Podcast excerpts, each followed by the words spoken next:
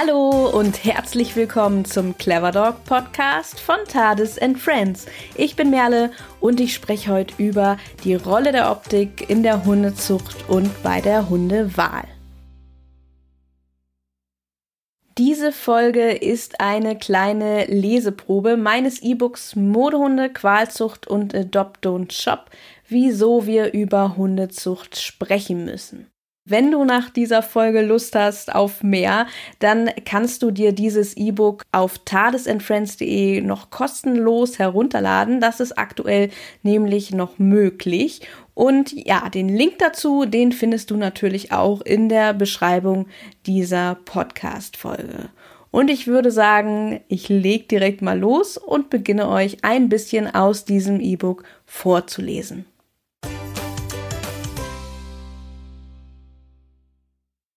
Optik um jeden Preis? Die Zuspitzung von Rassestandards, deren Auslegung sowie der Fokus auf die Erhaltung und Verbesserung der Rassen haben dazu geführt, dass die Gesundheit der Hunde in den letzten 150 Jahren immer weiter in den Hintergrund rückte. Dass wir heute überhaupt über Themen wie das extreme Auftreten von genetisch bedingten Erkrankungen und Qualzucht sprechen müssen, zeigt deutlich, welche Rolle die Optik der Hunde bis heute spielt und welchen Preis man bereit war und ist, dafür zu zahlen. Damit einher gehen eine Reihe fragwürdiger Idealvorstellungen, denen nicht nur mehr Aufmerksamkeit geschenkt werden sollte, sondern welche auch kritisch hinterfragt werden sollten. Welche Rolle die Optik bei der Wahl und auch bei der Zucht von Hunden spielt, habe ich beim Thema Qualzucht bereits angesprochen. Natürlich würde man sich etwas vormachen, wenn man glaubt, dass es möglich ist, Optik und Ästhetik nicht mit in die Wahl eines Hundes einzubeziehen. Egal ob Hund aus dem Tierschutz oder aus der Zucht, für die allermeisten Menschen spielt die Optik immer eine Rolle und auch wenn sie es sich noch so fest vornehmen, dies eben nicht zu tun. Es geht auch gar nicht darum, zu verbieten, optisch ansprechende Hunde zu züchten, mal ganz davon abgesehen, dass man über Geschmack bekanntlich streiten kann. Es geht darum, klar zu benennen, wo dies seine Grenzen hat, und diese Grenzen sollten immer dort aufgestellt sein, wo Gesundheit zugunsten von Optik weichen muss. Die Gesundheit und auch der gedachte Einsatzzweck der Hunde sollte daher sowohl bei der Wahl eines Hundes als auch bei der Zuchtplanung klar im Vordergrund stehen, anstatt Hunde aufgrund ihrer Optik zu Modeaccessoires, Statussymbolen, Ausstellungsstücken, Karikaturen oder Kuscheltieren werden zu lassen. Es besteht ein sehr großer Unterschied darin, bei der Auswahl eines Hundes das Aussehen als einen Faktor mit einzubeziehen oder das Aussehen eines Hundes an erste Stelle zu stellen. Neben dem Streben nach Extremen und Besonderheiten spielt für die Gesundheit unserer Haushunde auch das Thema Reinrassigkeit eine besondere Rolle. Aufgrund der Entwicklung der letzten 150 Jahre, welche auch gerne als moderne Hundezucht bezeichnet wird, rückt die Optik der Haushunde immer weiter in den Vordergrund, während Leistungen, also Einsatzzweck zum Beispiel als Jagd-, Wach- oder Hütehund und Gesundheit immer mehr an Bedeutung verloren. In diesem Zeitraum wurden künstliche Rassestandards formuliert und ein Großteil der Rassen, wie wir sie heute kennen, geschaffen. Seither steht Reinzucht entlang bestehender Rassestandards im Fokus der Hundezucht.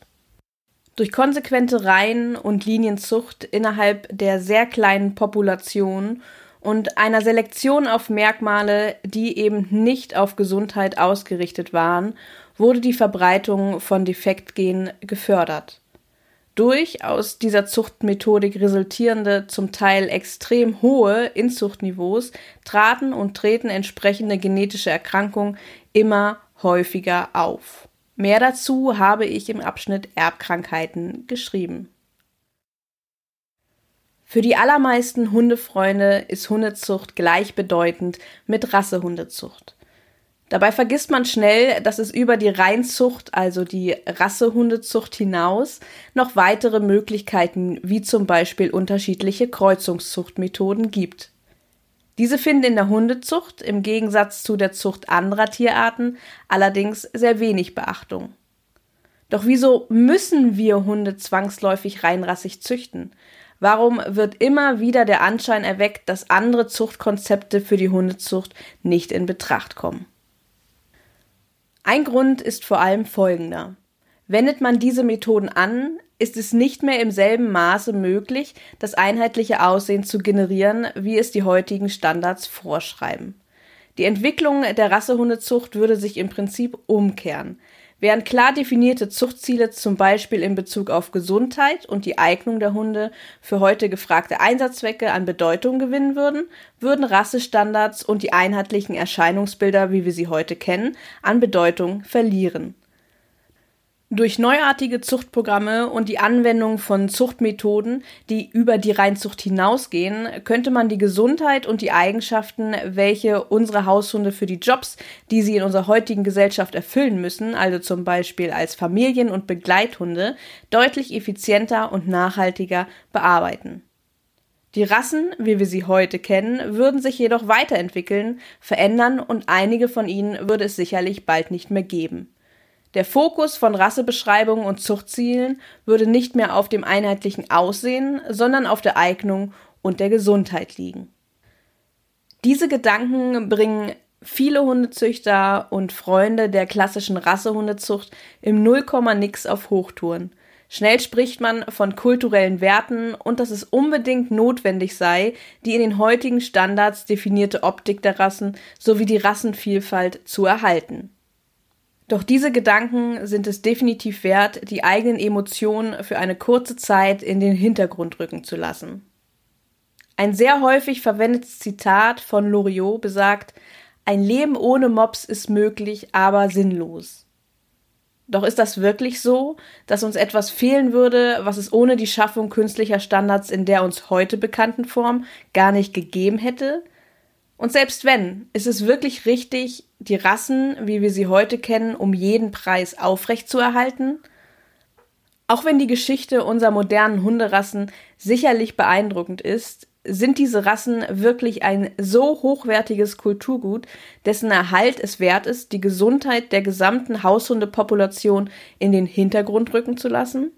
Ist es wirklich in Ordnung, ein innerhalb der letzten 150 Jahre erschaffenes Rassebild, dessen Erhaltung und die kulturellen Vorstellungen einiger weniger vor die Gesundheit der Tiere zu stellen?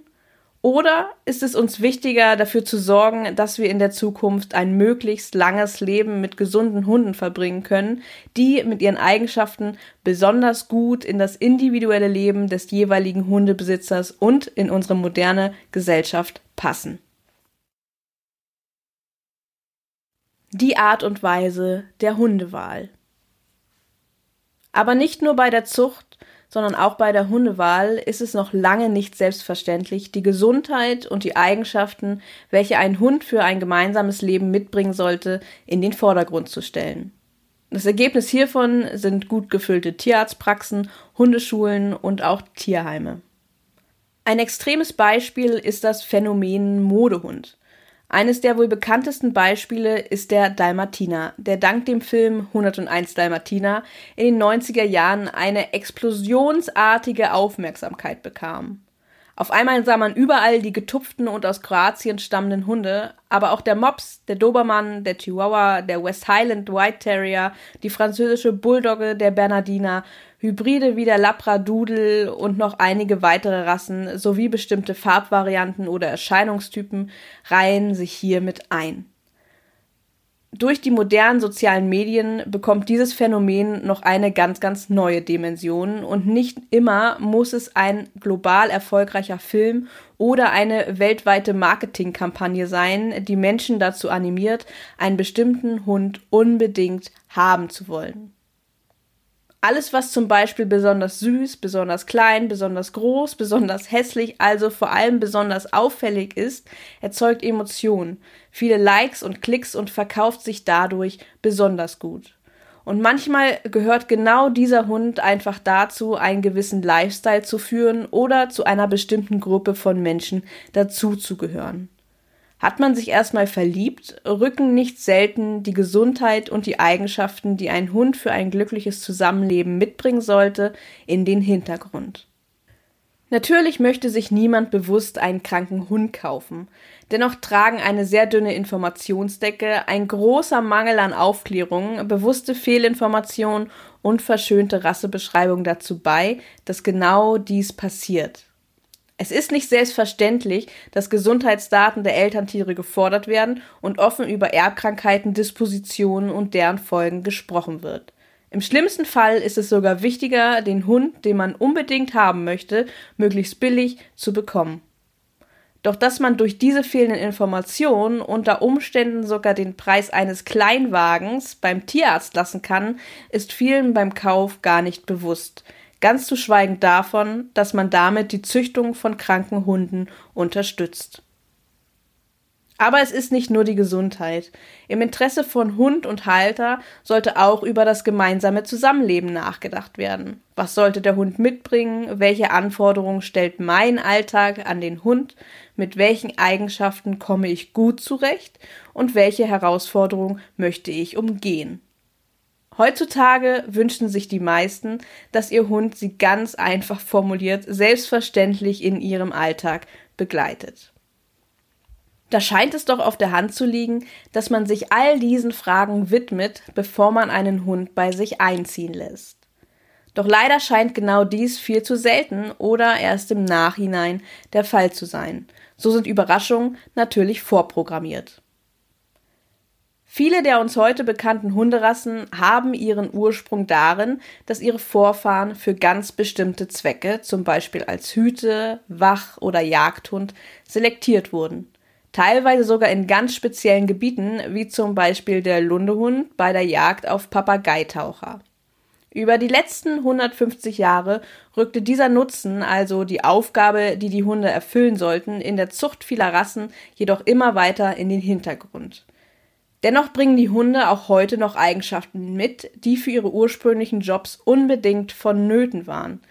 Dies kann schon mal zu ernsthaften Schwierigkeiten führen, da die heutigen Jobbeschreibungen unserer Hunde in den allermeisten Fällen komplett anders aussehen als damals und diese Eigenschaften daher häufig nicht mit den heute gestellten Anforderungen, zum Beispiel als Familien- oder Begleithund, übereinstimmen. Darüber hinaus darf man nicht vergessen, dass jeder Alltag anders aussieht und die Anforderungen an ein Zusammenleben mit Hund sehr individuell sein können. Eine Familie mit vier Kindern stellt andere Anforderungen an einen Hund als ein kinderloses, selbstständiges Paar oder ein Sozialpädagoge, der seinen Hund täglich mit zur Arbeit nimmt. Individuelle Interessen, Charaktertypen, Einstellung zum Hund und die Zeit und Arbeit, die man bereit ist, in ein gemeinsames Zusammenleben zu investieren, mal ganz außer Acht gelassen. Gerade bei sehr aktiven, sehr fordernden und intelligenten Rassen kommt es innerhalb der ersten Monate und Jahre immer und immer wieder zu Schockmomenten, bei denen auf einmal festgestellt wird, dass der Hund doch nicht so in das Bild passt, das man vom gemeinsamen Zusammenleben hatte. Dies sorgt nicht nur für Frustration, daraus können sogar extreme Stresssituationen entstehen, die an Familienrütteln, zur sozialen Isolation, zur Abgabe, einem permanenten Wegsperren oder zur Aggression gegenüber dem Hund führen. Natürlich liegt die Verantwortung, sich Gedanken über das gemeinsame Zusammenleben zu machen, bei den Hundeinteressenten. Es wird ihnen jedoch nicht immer leicht gemacht. Auch hier spielen Rasseporträts, die nicht die Realität widerspiegeln, und ein Mangel an Informationen und Aufklärung eine entscheidende Rolle. Leider kommt es auch immer wieder vor, dass Züchter oder Vermehrer Hunde als Begleit- oder Familienhunde verkaufen, die sich für diesen Job nur mit großem Arbeitseinsatz oder gar nicht eignen oder es wird sich gar nicht erst für den Alltag der Kaufinteressenten interessiert. Der Mangel an Aufklärung und Informationsbereitschaft spielt natürlich nicht nur bei Zuchthunden eine Rolle.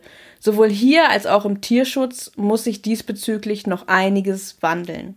Sich zu informieren und über die eigenen Wünsche und Vorstellungen im Klaren zu sein, Züchter und Tierschutzorganisationen auf Seriosität zu überprüfen, aufmerksam zu sein und zu hinterfragen, ist dennoch oder gerade deshalb immer eine gute Idee.